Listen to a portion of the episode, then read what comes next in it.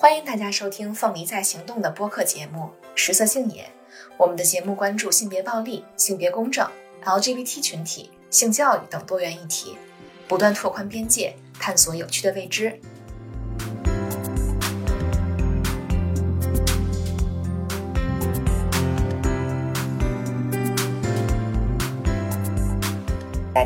是今天的主持人墩墩。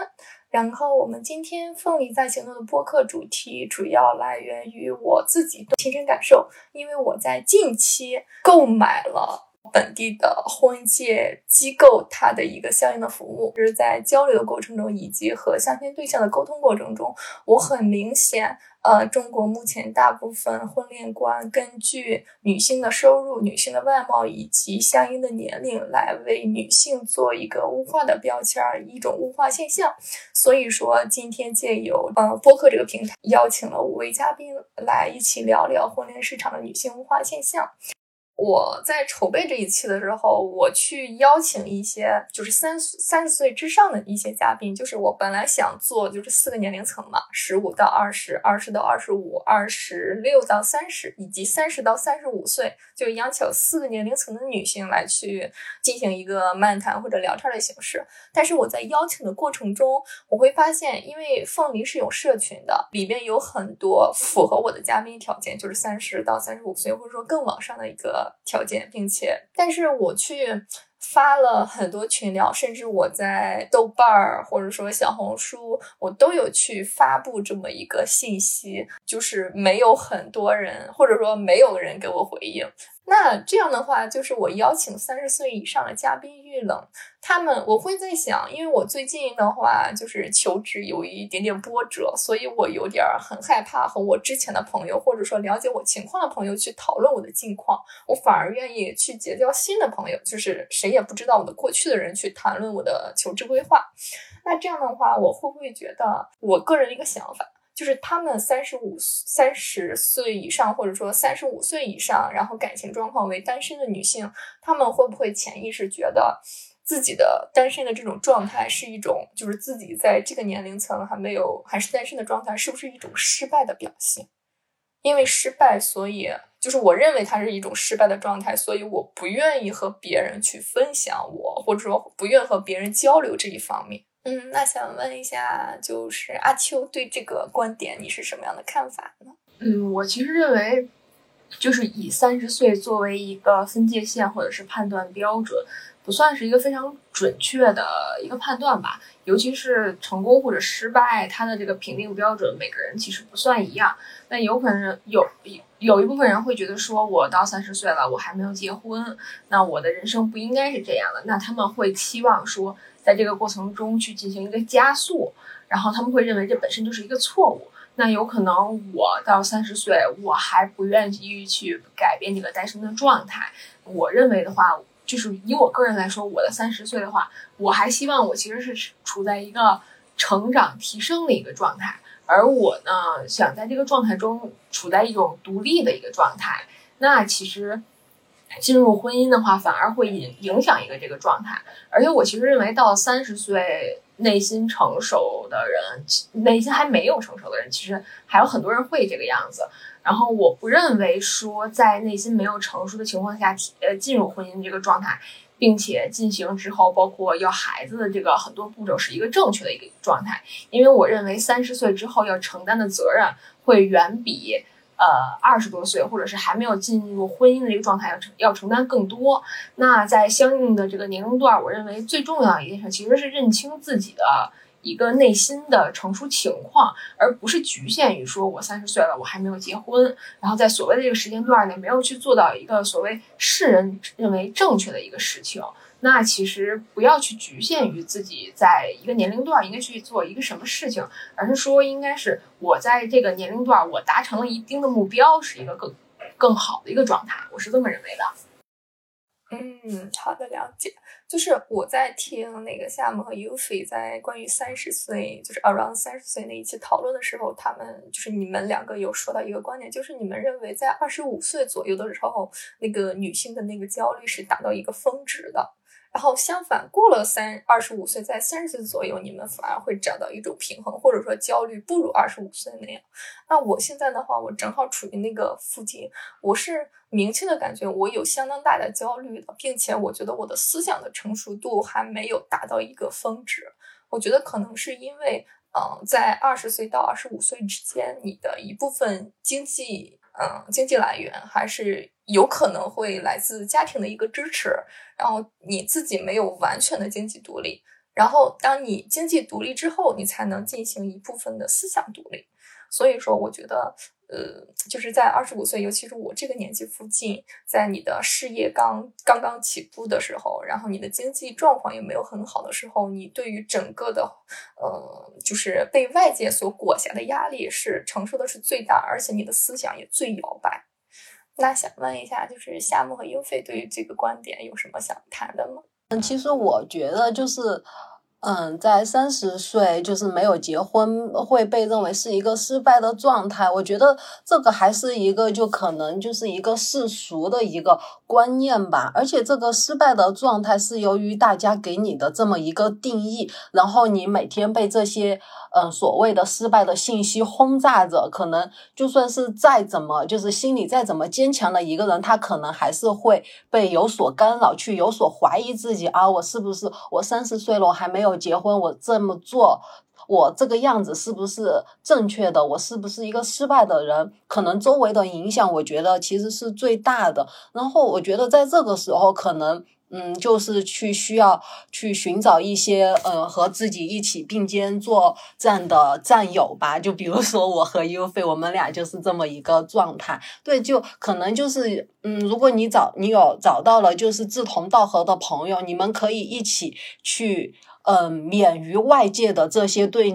对于你这个失败的这个定义吧，我觉得可能就是可以会让你心里有有所改善。而且在嗯，关于三十岁嗯结婚这个话题的话，就像嗯墩墩之前也讲过，就是在我们的那个播客呃 Around Thirty 又如何这期播客的话，我们也讲过，其实，在嗯，就是对于我们国内对于这个剩女的这个概念的话，其实是有很强的一个嗯性别歧视在这里的。就是说，嗯，过了二十六岁以后，你没有还没有结婚，你就是一个大龄剩女。但其实这个剩女的话。它本身就是一个带有歧视的词语，就这个词语意思意味着你是被挑选剩下的，所以说这这个词语又会给我们自己本身就带有又带了带来了一定的一个焦虑的一个意味在里面。对，然后在这里的话，我也想再次推荐一下，就是嗯，洪礼达他写的一本书叫《剩女时代》。这本书的话也很好解释了，就是我们国内就是关于对于剩女的这个嗯要嗯，就是这个概念，还有各方面为什么嗯二十六岁以后的女生会被。就是呃没有结婚，他们为什么没有结婚？他们为什么会选择成为一个就是嗯还是一个单身的状态？他在书里面都有很好的讲。那 Youfin 呢？我觉得刚刚夏目有提到，就是说为什么说二十五到二十六六这个阶段到了一个就是最容易被世俗来定义，然后告诉你，如果你。到了二十六、二十五之后，如果你不结婚，就是剩剩女。我觉得还有一个方面就是单纯从那个生育价值来考虑，因为诶都在说女性最佳的生育年龄，然后所以其实说白了。为什么把它定在这个年龄段？其实也是在考虑考虑你的生育价值。但是如果说一个女性她不生育，她就不是一个完整的女性了吗？这这里也是一个我觉得很奇怪的问题。就是你作为一个女性的使命，就变成了一定要和一个男性搭配在一起去进行生育这个活动，就变成了这个社会就是强加给你的规范。但是我就觉得，呃，可能，而且在那个年龄段还会对一些有爱情的向往，就是会更多吧。我们不能说我和夏木现在对男性或者对爱情是零幻想，那肯定也不是这样的。但可能在那个年龄段会比现在更多，所以你会在那个犹豫要不要结婚这里去摇摆。而且，如果在你事业不是很成功的时候，可能会有一部分女性的想法是，我可以去找一个还不错的男性，通过婚姻这件事情来提升一下我的生活水平。我觉得也不排除这种想法。然后刚刚提到说，为什么就是说墩墩邀请了一些三十后到四十年龄段的女性，她们不愿意就是来就是谈一谈这件事情。我也不太知道他们是怎么想，或者说他们自己有没有认为这件事情对他们自身来说是不是失败的。但是我觉得，呃，如果说你在任何不管是任何年龄段，就是已经超过了大家所认为的适婚年龄段之后的女性，我觉得更应该就是说来就是向大家发声吧，告诉大家啊、其实就算你不管是任何年龄，你不结婚这也是一个选择，不生育也是一个选择，就是会让大家看到更多的选择，而不是说呃告诉女性你只有结婚生育这一条人生道路可以走。对对对，而且我有明显观察到，就是女性在获得一定经济条件之后，她会自己，尤其是想要进行单身主义的，她会自己开始考虑，就是冻卵，去去在未来，尤其是年纪稍长之后，再去选择是否有生育，相当于把完全这个结婚权、自主权或者说生育权掌握在了自己的手里。那那个，我想问一下十五，就是作为十五岁的你，然后对于这个个三十岁之后，或者说三十五岁之后还没有结婚，是不是一种失败？有什么观点或者想法吗？哦，我觉得没有，我我觉得我是觉得这是一个超级好的感觉，就是我现在比较想要达到的一个状态，就是快点到三十岁，然后我觉得到三十岁就是会有自己经济的独立，然后那就是自己会比较自由一点，因为好像到那么多束缚，而且自己会比较想得清楚一点，因为我觉得现在我的很多感受还是很矛盾，以及就是很难描述出来，但是虽然我不知道那时候能不能描述出来，或者说去解构一些东西，但是我觉得随着就是那种年龄的增长和阅历的增长，就会就是有一种那种升级打怪的感觉，然后就会想要慢慢的就是去嗯到那个年龄，然后去想一些更多的事情。对，嗯所以我觉得我对于三十岁的话，我还是蛮蛮想到达那个状态的。然后还有的话，现在其实我不是很喜欢我现在的这个年龄，然后我也不是很喜欢就什么二十岁、二十五岁，我就是很想快点到三十加以后，或者说就是等到就是越久越好那种感觉，就是 嗯对，对，我就是想快点看到后面后面的人生是长什么样子。嗯，好的，了解，还蛮新颖的耶。我妹妹一点都不想变老。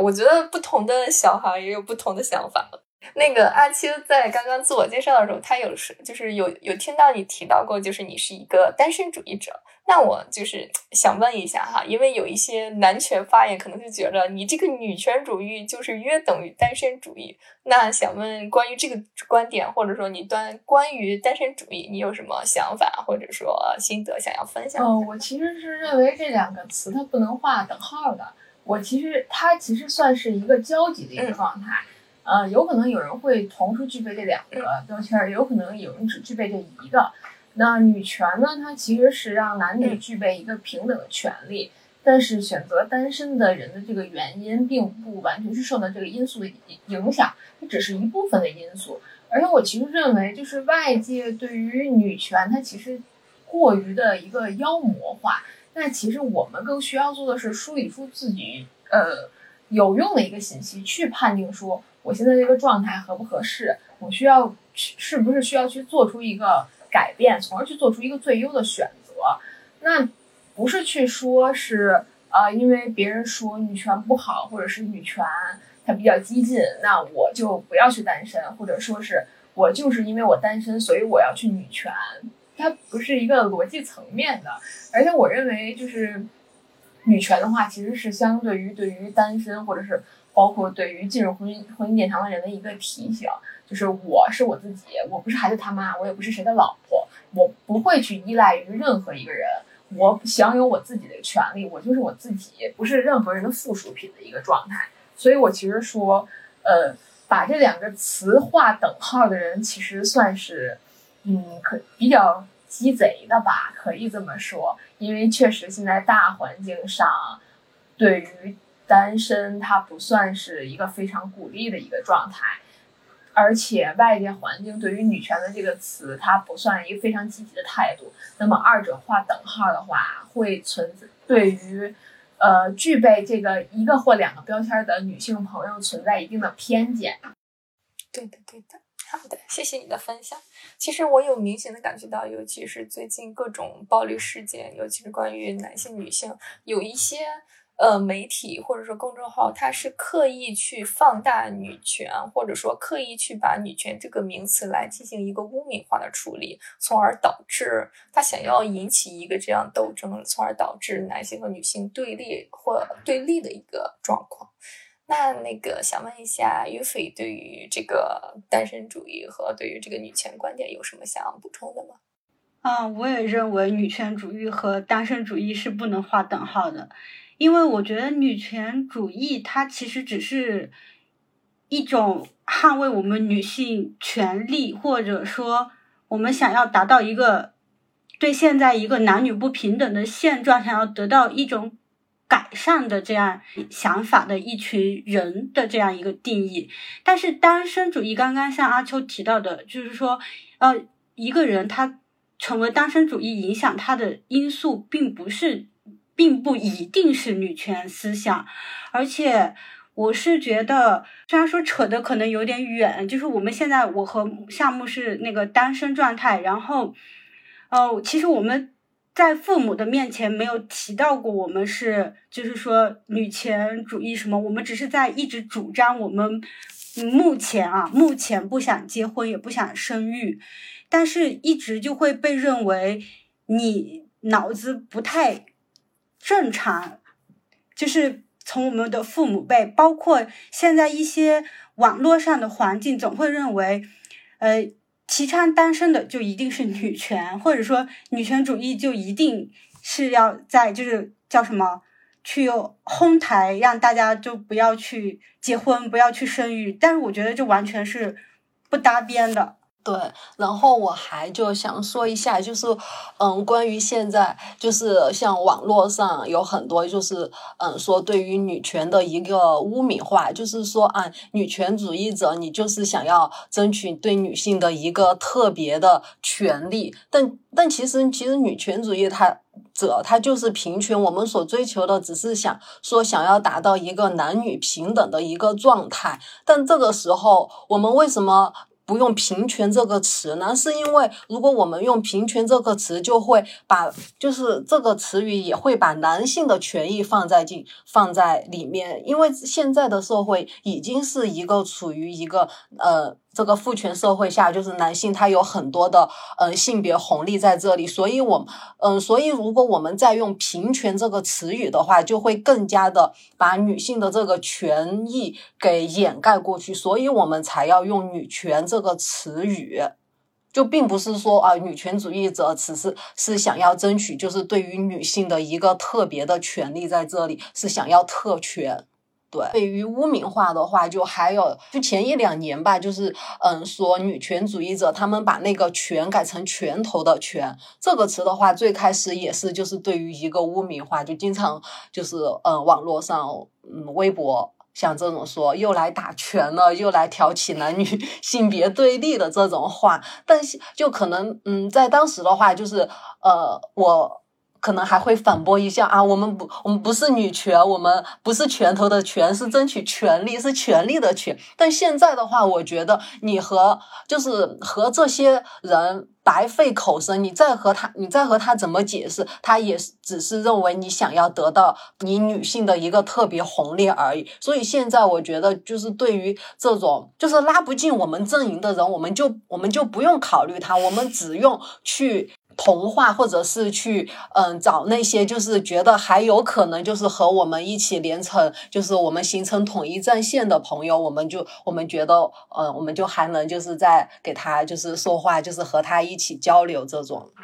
对。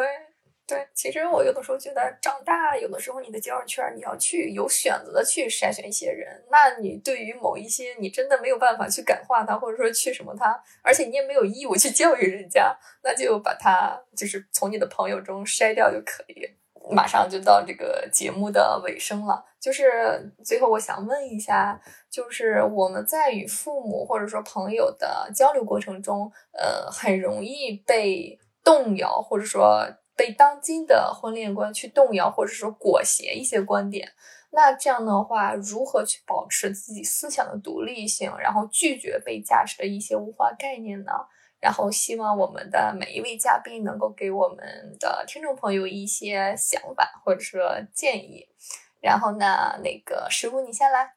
嗯，好。我觉得其实环境很重要，就是如果说你生活或者说你环境中你的像选择还有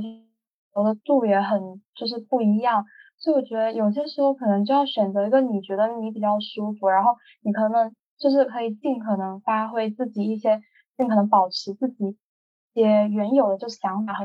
一些思想的那种环境，然后有点书，对，就自己也会有些时候因为什么问题去读书和去听播客，所以就是这样子。行，好的，多多听《风铃在行》十色性也和无色房间的播客。然后我的话建议的话，可能有两条。就第一个的话，就是经济独立，就是你的经济独立是建立在你思想独立的基础。第二个的话，就是多读书，避免信息茧房。嗯，然后那我阿秋的话，想问问你的想法或者说建议。嗯，我觉得就是在外界来这个大量的信息冲击下，那其实要保证说自己，呃，可以获取到更多的信息，同时呢，要保证自己可。不要去做就是非黑即白的一些判断，因为确实相应的一些想法，它其实会有一个灰色的地段，要保证自己的相对中立性会更好一些。此外，我其实建议是有机会有机会的话，可以说不要局限于国内，那可以出去到国外其他地方去进行一些深入的了解，它其实会对于自我的一个成长和思想上的修养会有一个很大的提高和帮助的。嗯，对的。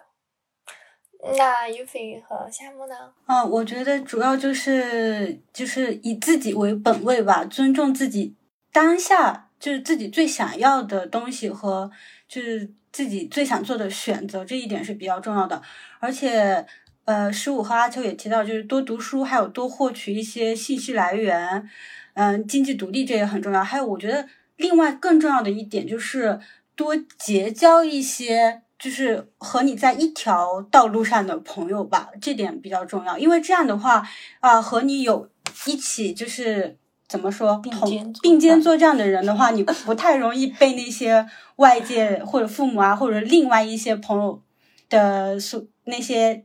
言行所影响和裹挟吧。哦，好羡慕你和夏沫。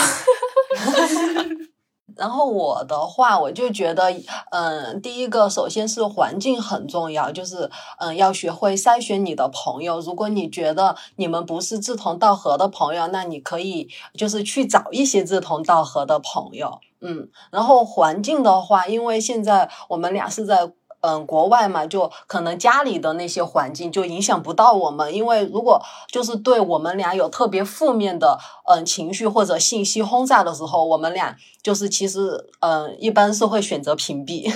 对。